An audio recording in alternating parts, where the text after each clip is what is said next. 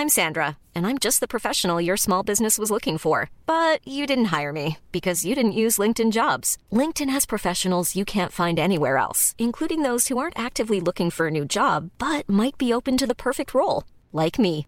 In a given month, over 70% of LinkedIn users don't visit other leading job sites. So if you're not looking on LinkedIn, you'll miss out on great candidates like Sandra. Start hiring professionals like a professional. Post your free job on linkedin.com/people today. Mom deserves the best, and there's no better place to shop for Mother's Day than Whole Foods Market. They're your destination for unbeatable savings, from premium gifts to show-stopping flowers and irresistible desserts. Start by saving 33% with Prime on all body care and candles. Then get a 15-stem bunch of tulips for just $9.99 each with Prime. Round out Mom's menu with festive rosé, irresistible berry chantilly cake, and more special treats. Come celebrate Mother's Day at Whole Foods Market.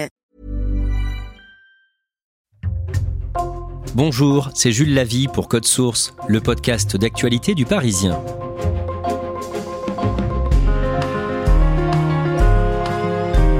Adama Camara, 34 ans, est un habitant de Garges-les-Gonesse, dans le Val d'Oise. Le 20 mai, l'édition du 95 du Parisien a parlé de lui et de son combat contre la violence.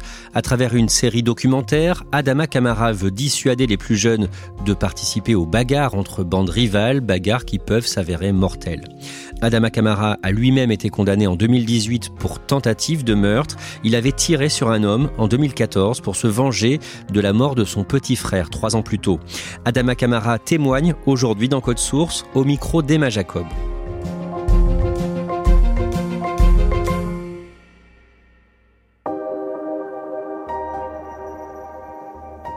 Adama Camara a grandi dans une famille nombreuse.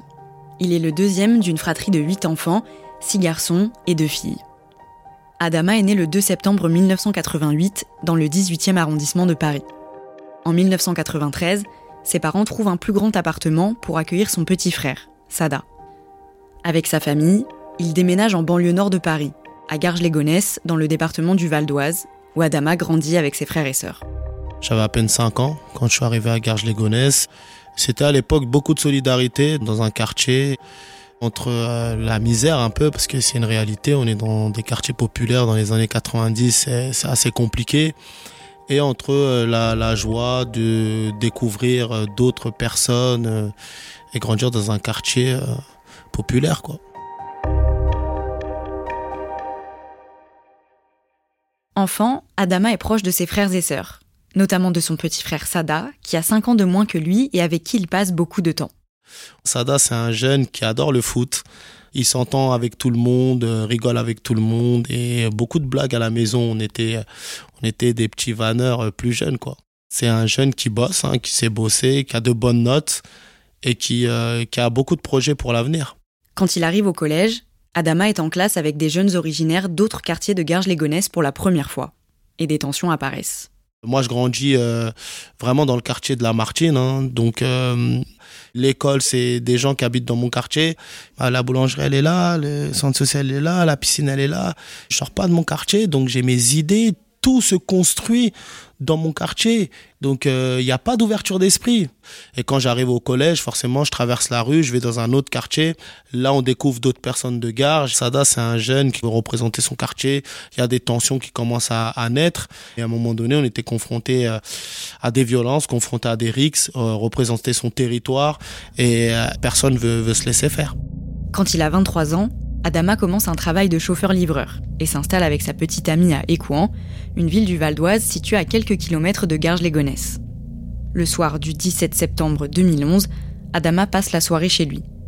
Et à 2 heures du matin, quelqu'un sonne à la porte. Ma petite amie, elle se lève, elle prend l'interphone et je l'entends hurler euh, Non, c'est pas vrai. Elle me regarde, elle me dit Ils ont tué Sada et ton frère, il est mort. Et donc moi j'ai beau faire 1m90, je suis assez euh, costaud, ben, je m'écroule. Je m'écroule, je tombe par terre, je me dis c'est pas possible, euh, mon frère il peut pas être mort, je l'ai vu ce matin. Sada, je l'ai vu ce matin. Donc du coup, je m'habille en catastrophe, je me dirige vers la gare euh, de Gare Charcel et je descends de la voiture et je vois un dispositif de police. Et plus j'avance et plus je vois par terre il y a un drap blanc. Et là malheureusement, je me rends compte que bah, c'est la réalité. Derrière ce drap blanc, c'est mon petit frère qui est, qui est allongé, qui est mort, quoi.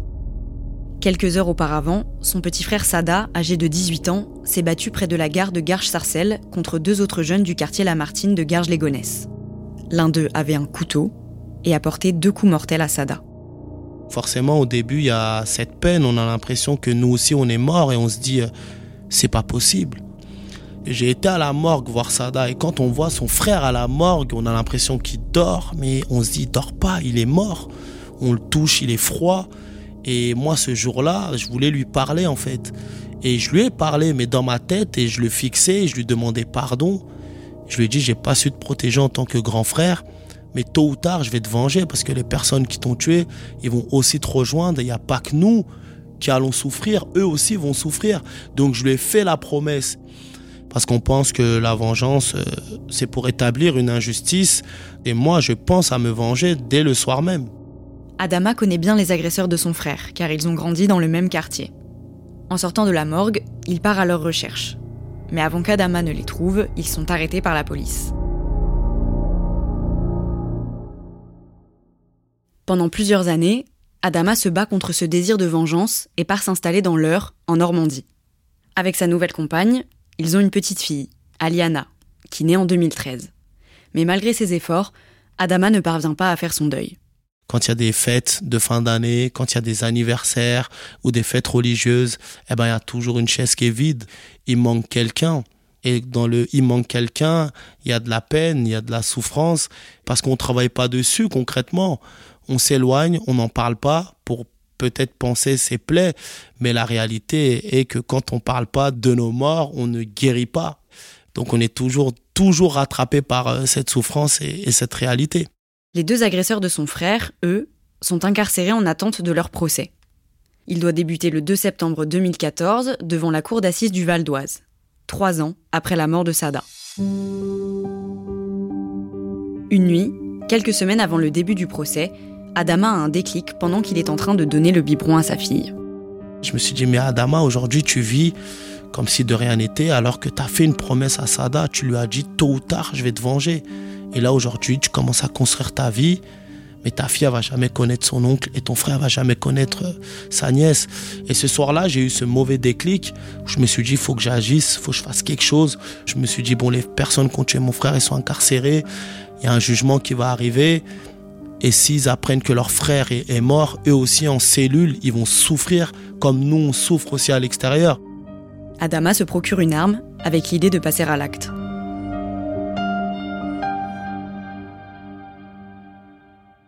Quelques jours avant le début du procès, le soir du 20 août 2014, il est en voiture à Garges-les-Gonesse et croise le grand frère d'un des agresseurs de Sada.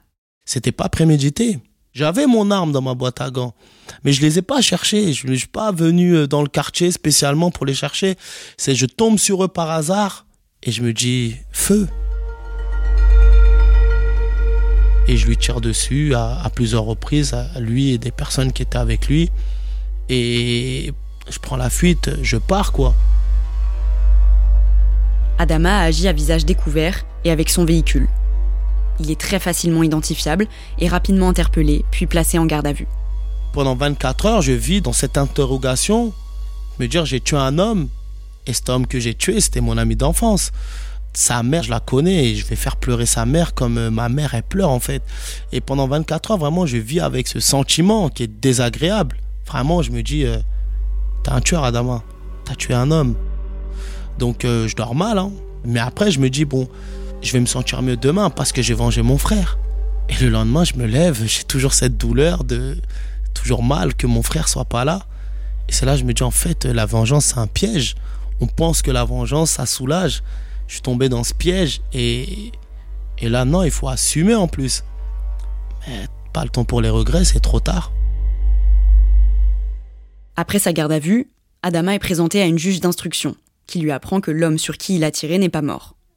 Elle demande le placement en détention d'Adama, et le 22 août 2014, il est incarcéré à la maison d'arrêt du Val d'Oise. J'avais jamais fait de la prison, donc quand j'arrive en détention, je retire les menottes. Après, je passe à la fouille intégrale. Et la fouille intégrale, c'est quelque chose, c'est une épreuve. C'est un peu une humiliation même, de se mettre à poil devant d'autres personnes Après, direction la cellule, on me donne mon pactage arrivant, drap, serviette, produits hygiéniques. Et j'arrive devant plusieurs cellules, dont une cellule où le surveillant il s'arrête, il met une étiquette en dessous d'une autre. Il y a un détenu qui est à l'intérieur, donc euh, je rentre, on fait les salutations rapides. Je regarde la cellule de 9 mètres carrés, c'est petit, c'est étroit. Et à un moment donné, j'arrête de parler, je commence à réfléchir et je me dis qu'à partir de maintenant, je vais vivre avec quelqu'un que je connais même pas. Je vais passer 22 heures sur 24 avec quelqu'un que je connais pas. C'est ça l'univers carcéral. Je me dis, c'est ça la prison. Et le lendemain, ben, le réveil, c'est le surveillant à 7 heures qui fait l'appel et qui nous dit préparez-vous pour la douche. Donc on va à la douche dans des petites cabines. Il n'y a pas d'intimité, c'est des portes ouvertes. Tout naïf, je dis au surveillant, mais la douche, c'est tous les jours à 7 heures. Il me dit, Camara, t'es pas au Club Med, hein, la douche, c'est pas tous les jours. Et là, je me rends compte d'une autre réalité, c'est quand on est en prison, on n'est pas libre de nos mouvements, on n'est pas libre aussi de se laver quand on veut. Donc le choc carcéral, il est terrible. Pendant son incarcération, Adama maintient un lien très fort avec sa famille, qui vient régulièrement lui rendre visite au parloir. Un jour, un de ses frères l'appelle et lui annonce que son père est atteint d'un cancer du pancréas en phase terminale, et qu'il ne lui reste que quelques semaines à vivre. Avec l'aide de ses avocats, Adama entame alors les démarches auprès de l'administration pénitentiaire pour obtenir le droit d'aller lui dire au revoir. Je fais la demande le lundi, le mercredi je passe devant la cour d'appel de Versailles et le vendredi euh, je suis censé sortir aller voir mon père donc euh, j'ai peur et jusqu'à ce vendredi où euh, je reçois le papier et je vois qu'il y a marqué refusé. Donc on refuse ma demande de sortie sous escorte et ben à partir de ce moment, je savais que c'était malheureusement fini, que mon père, j'allais plus le revoir en vie. Donc le samedi, j'ai ma petite amie d'aller le voir à l'hôpital. Il n'a même pas la force de prendre le téléphone. Donc je lui dis, tu mets le téléphone à l'oreille et à ce moment-là, je lui demande pardon. C'est les seuls mots que je peux lui dire. Et après, je raccroche. Moi, je suis dans ma cellule. Je, je pleure, je pleure, je pleure. Je... Et trois jours après, on m'appelle, on me dit que mon père, il est mort. Je me dis, euh, si j'avais pas commis cet acte-là en 2014, j'aurais pu porter son cercueil fièrement et l'enterrer. J'ai pas été là.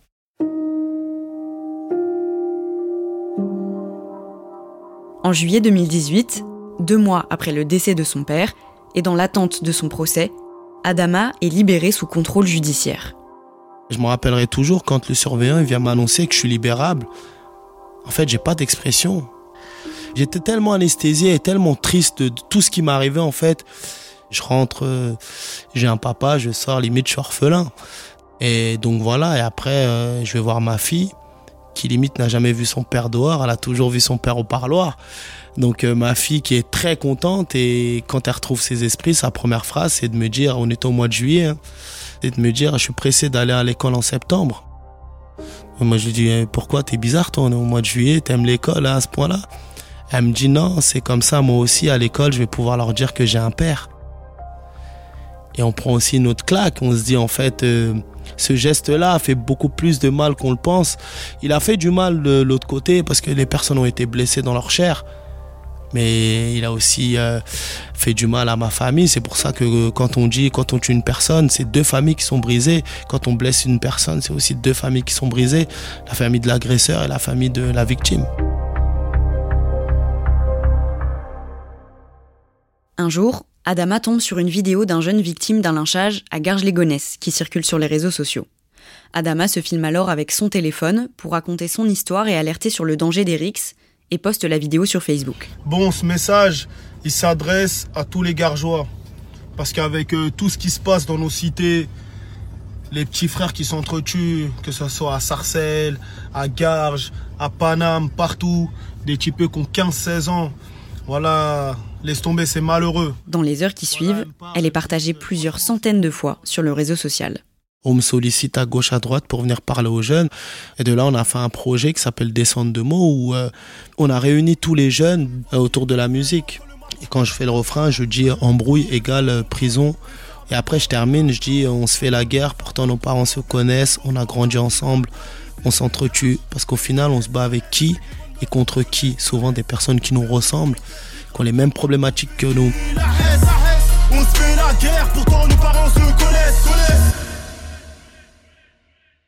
Le procès d'Adama a lieu quelques mois plus tard, du 17 au 21 décembre 2018 au tribunal de Pontoise.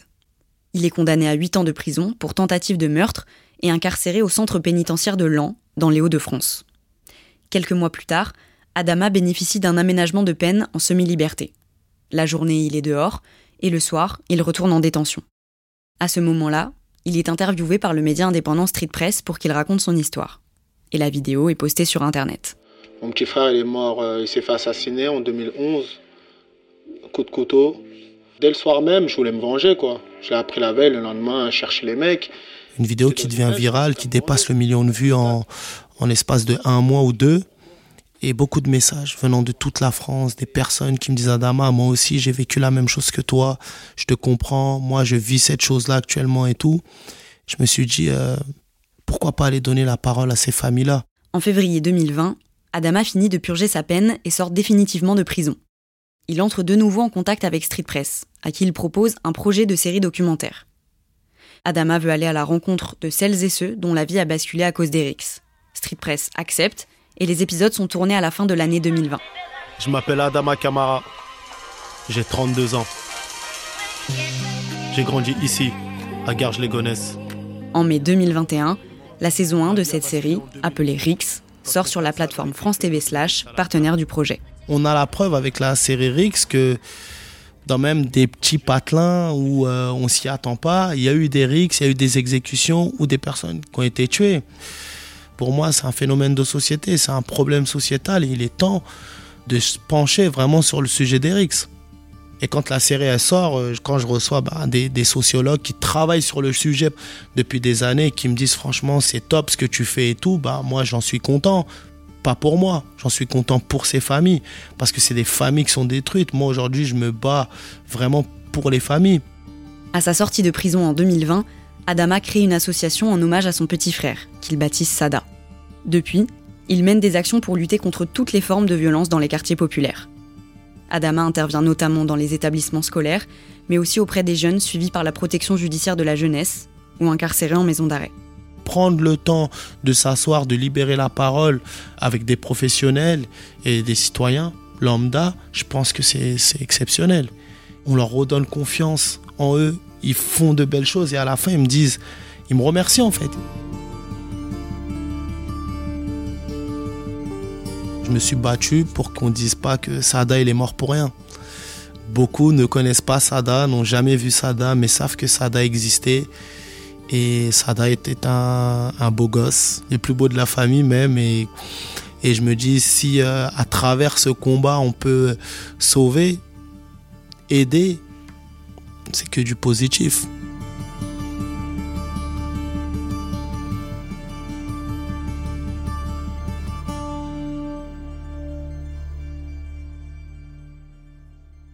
Emma, est-ce qu'Adama Kamara a été en contact avec euh, l'homme sur lequel il a tiré et est-ce qu'il lui a demandé pardon?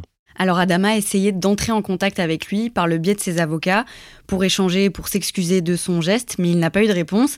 Et même si Adama n'a plus jamais eu de contact avec lui, il pense encore très régulièrement à ce qu'il a fait et aux conséquences pour euh, sa victime. Et à l'inverse, est-ce que lui a eu des contacts avec euh, les deux hommes qui ont tué son frère, ces deux agresseurs, et qui ont été condamnés à des peines de 8 et 10 ans de prison? Non, aucune. Adama, c'est juste qu'ils sont tous les deux sortis de prison, mais ils ont quitté Garges-les-Gonesse et Adama ne les a jamais revus. La série qu'Adama Kamara a réalisée avec euh, le média en ligne Street Press, donc Rix, est encore disponible sur la plateforme de France Télévisions sur internet, france.tv, et la saison 2 est sortie le 3 mai sur la chaîne YouTube de Street Press. Emma, à quoi ressemble cette série? C'est une série documentaire dans laquelle Adama et Street Press vont à la rencontre de jeunes et de familles dont la vie a basculé suite à des affrontements, à des rixes, un peu partout en France, en région parisienne, mais aussi à Toulouse, Orléans ou encore Grenoble. Il y a six épisodes par saison qui durent chacun entre 10 et 15 minutes et dans lesquels on découvre à chaque fois le témoignage d'un jeune ou d'une famille qui ont subi les conséquences de ces rivalités et qui racontent leur colère, leur peine et leur reconstruction. Et la nouveauté de la saison 2, qui est sortie donc le 3 mai, c'est que cette fois, Adama va aussi à la rencontre de jeunes qui ont directement participé à des comme dans l'épisode 5 qui a été tourné avec des détenus à la maison d'arrêt de Villepinte en Seine-Saint-Denis. Merci Emma Jacob. Cet épisode de Code Source a été produit par Raphaël Pueyo, Julia Paré, Thibault Lambert et Clara Garnier-Amouroux. Réalisation Pierre Chaffanjon. Code Source est le podcast quotidien d'actualité du Parisien. Nous publions un nouvel épisode chaque soir du lundi au vendredi. N'oubliez pas de vous abonner sur une application audio pour nous retrouver facilement sur votre téléphone.